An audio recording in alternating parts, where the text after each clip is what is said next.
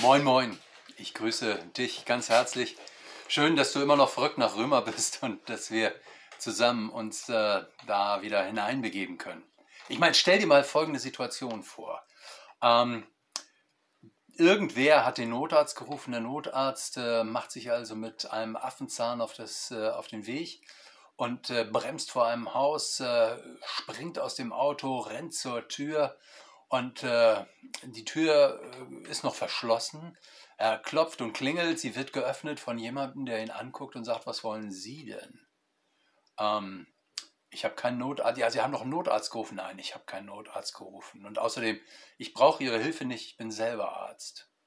Das klingt schon irgendwie komisch, oder?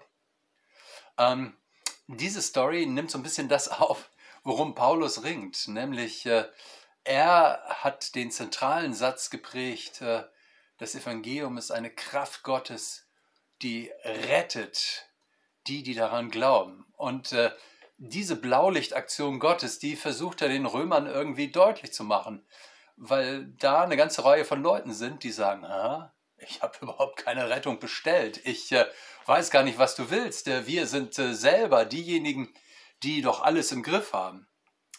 Und äh, deswegen redet Paulus, nachdem er an verschiedenen Stellen sehr scharf argumentiert hat, heute im Römerbrief Kapitel 2, Vers 17 bis 24 mit den Leuten, die religiös unterwegs sind, also die ähm, so eine Ahnung haben von dem, was Gott ist, wer Gott ist. Und äh, denen möchte er zeigen, dass auch für sie dieser Spitzensatz, dass äh, das Evangelium eine Kraft Gottes ist, die jeden Menschen retten will, ähm, dass die auch für sie gilt. Ich lese euch das mal vor. Wenn du dich aber Jude nennst und verlässt dich aufs Gesetz und rühmst dich Gottes und kennst seinen Willen und prüfst, weil du aus dem Gesetz unterrichtet bist, was das Beste zu tun sei, und maßt dir an, ein Leiter der Blinden zu sein, ein Licht derer, die in Finsternis sind, ein Erzieher der Unverständigen, ein Lehrer der Unmündigen, weil du im Gesetz die Richtschnur der Erkenntnis und Wahrheit hast, du lehrst nun andere und lehrst dich selber nicht, Du predigst, man solle nicht stehlen und du stiehlst, du sprichst, man solle nicht Ehe brechen und du brichst die Ehe, du verabscheust die Götzen und beraubst ihre Tempel, du rühmst dich des Gesetzes und schändest Gott durch Übertretung des Gesetzes, denn euretwegen wird Gottes Name gelästert unter den Heiden, wie geschrieben steht im Propheten Jesaja, Kapitel 52, Vers 5. Also, er wendet sich jetzt an die Leute, die religiös sind. Ähm, es sind die Menschen, mit denen er eigentlich eine Blutgruppe hat, nämlich die Juden. Also, äh, die äh, stolz sind darauf, dass sie die Tora haben, dass sie das Gesetz Gottes haben, ähm, indem sie für sich eine Liebeserklärung Gottes sehen, indem Gott ihnen eben seinen Willen mitteilt. Der Haken, wo liegt der? Paulus sagt, Sie wissen es, sie verkünden es, aber sie tun es selber nicht. Ah, das ist für Paulus der Haken. Und ich möchte ganz deutlich sagen, ähm, es ist nichts, wo äh, wir uns quasi aus dem Fenster lehnen und sagen, ach so, die, sondern es geht um Menschen, die sozusagen äh, von Gott wissen, aber nicht tun, was sie wissen, sondern es nur anderen verkünden. Für Menschen also, die die Bibel lesen, das Wort der Bibel verkündigen, äh, sich die Fragen gefallen lassen müssen von anderen und die auch gut erklären und selber nicht danach leben. Also für dich und mich, ehrlich. An die richtet sich Paulus. Und da ist er ziemlich drastisch. Wenn ich das in 21 nochmal vorlesen kann, Du lehrst nun andere und lehrst dich selber nicht. Du predigst, man solle nicht stehlen und du stiehlst. Du sprichst, man solle nicht Ehe brechen und du brichst die Ehe. Du verabscheust die Götzen und beraubst ihre Tempel. Also er sagt, nicht das, was du im Mund führst, ist das, was, äh, äh, was sozusagen zeigt, was du glaubst, sondern das, wie du das, was du im Mund führst, lebst und ob du es lebst. Äh, daran zeigt sich, welche Bedeutung Gott in deinem Leben hat. Und äh, das ist ja das Spannende, dass äh, er sagt, ähm, man kann äh, viel sagen, aber es doch nicht leben. Und äh, er macht das zum Beispiel hier deutlich, ne, du äh, verabscheust die Götzen und beraubst ihre Tempel. das ist doch spannend. Also man lehnt die Götter, die um drumherum sind, zu Recht ab. Aber wenn es um Handel geht, wenn es um Finanzen geht, dann macht man mit denen noch ganz große Geschäfte. Und er sagt, das kann doch nicht sein. Äh, dass ihr sozusagen bei euren Geschäften äh, das, euren Glauben dann ausblendet und so tut, als ob das alles möglich ist. Ähm, und das ist peinlich, was er hier beschreibt, nämlich dieses Versagen der Menschen, die religiös unterwegs sind, äh, ob das nun Juden sind, an die er sich wendet, oder Getaufte, äh, das ist völlig egal. Ähm, also Menschen, die in der Kartei einer Gemeinde geführt werden. Äh, er sagt, ähm, äh, was ist da los? Was ist da los? Ähm, es ist spannend, dass gerade Religiöse sich gegen die Einladung Gottes wehren, weil sie sagen, so schlimm bin ich ja denn doch nicht. Und ich habe das ja schon alles verstanden, ich weiß ja Bescheid. Und äh, er ringt darum, dass äh, sie ähm, sich so nicht so selbstgerecht sind, weil sie ja quasi schon alles über Gott wissen. Ähm, äh, in der Kirche werden, äh, werden wir werden Menschen in diesem Typ äh, oft Namenschristen genannt. Also sie haben den Namen, dass sie Christen sind, äh, aber sie sind es eben nur mit dem Namen, Namenschristen. Eine, eine spannende Formulierung. Ich weiß noch, ich war mal in äh, Münster in einer Abendveranstaltung, da war ein großer ähm, afrikanischer Bischof und der sagte, ihr im christlichen Abendland, ihr macht uns das Leben richtig schwer. Und äh, und ich äh, dachte, was hat der denn? Ich meine, der soll doch erstmal vor seiner eigenen Tür kehren. Aber er sagte, ja, das Problem ist, dass die Leute immer nach Europa gucken und sagen, ja, da ist ja das christliche Abendland.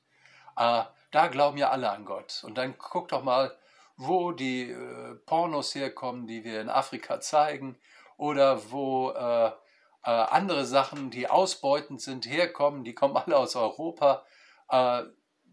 Wenn, wenn wir den Menschen von Jesus erzählen, dann, äh, dann sagen die, ja, wenn man Jesus folgt, dann sieht es ja so aus wie in Europa. Und äh, das will doch keiner. Also, bitteschön, da, da, da, dann fangt doch erstmal an, da wo ihr als Christen unterwegs seid, eure Länder äh, irgendwie äh, in Ordnung zu bringen und dann könnt ihr auch äh, uns in unseren Stammesreligionen oder ähm, in, äh, vielleicht auch in anderen Religionen äh, von Jesus erzählen. Aber das, was ihr da liefert, ist doch nichts Überzeugendes.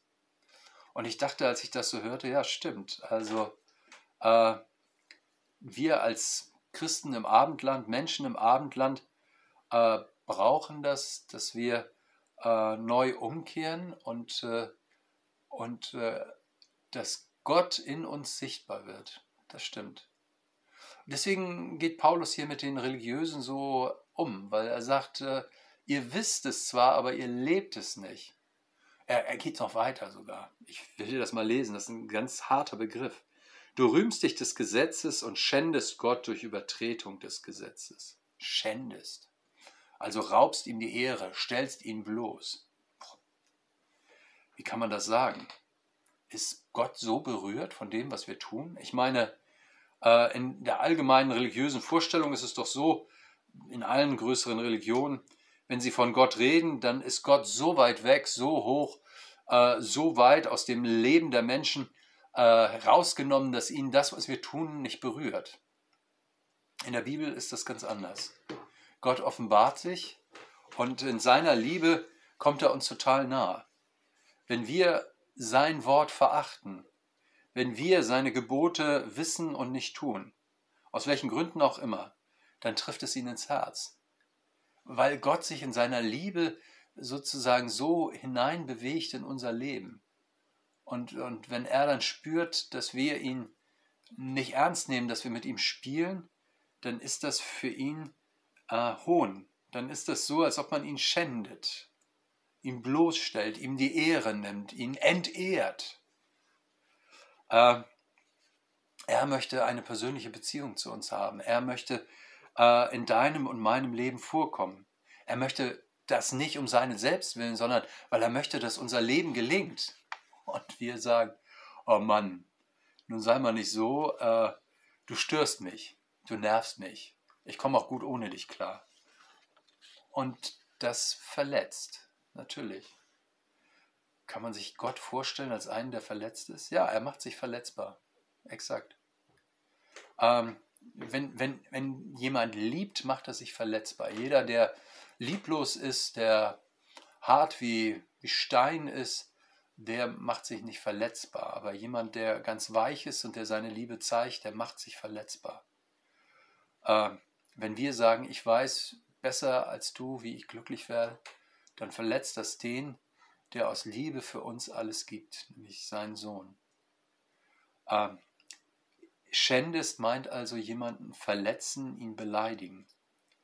Ähm, verstehst du, deswegen ist die, nennt die Bibel Sünde so gefährlich. Nicht, weil, äh, weil die einzelne Tat nicht zu vergeben ist, äh, der einzelne Selbststahl, Diebstahl, die eigene Selbstgerechtigkeit, äh, sondern ähm, und auch nicht, weil, weil es einen moralischen Flecken sozusagen in unserem Leben hinterlässt, sondern weil es äh, ein Ausdruck von einer tiefen Vertrauens, äh, einer tiefen Verletzung der Vertrauens- und Liebesbeziehung zu Gott ist.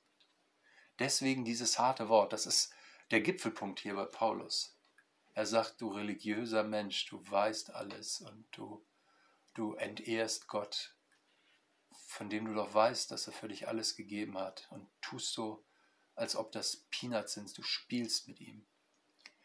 Also, auch hier, Paulus möchte, dass du und ich, dass wir begreifen, was Jesus für uns getan hat und dass das mm, äh, so wertvoll ist, Gott so viel gekostet hat, dass, ähm, dass er möchte, dass wir von nun an daraus leben und äh, nicht so tun, als ob es das nicht gibt und äh, anderen predigen, aber selber in unserem Leben das ignorieren. Ja, ich äh, glaube, für heute reicht das erstmal, wenn wir sagen, verrückt nach Römer. Ähm, wir bleiben dran. Wir wollen das verstehen, auch wenn das unbequem ist. Und äh, ich glaube, ähm, Paulus hilft uns selber, unser, unser Leben zu sortieren und klar zu kriegen. Nächstes Mal kommen wir übrigens schon in die finale Phase in Kapitel 2. Gut, ich meine, der Römerbrief hat äh, 16 Kapitel, da sind wir noch eine ganze Weile bei. Aber Kapitel 2, das kommt nächstes Mal zum Schluss. Für heute wünsche ich dir alles Gute, Gottes Segen und äh, bis bald. Dein Pastor Hardy.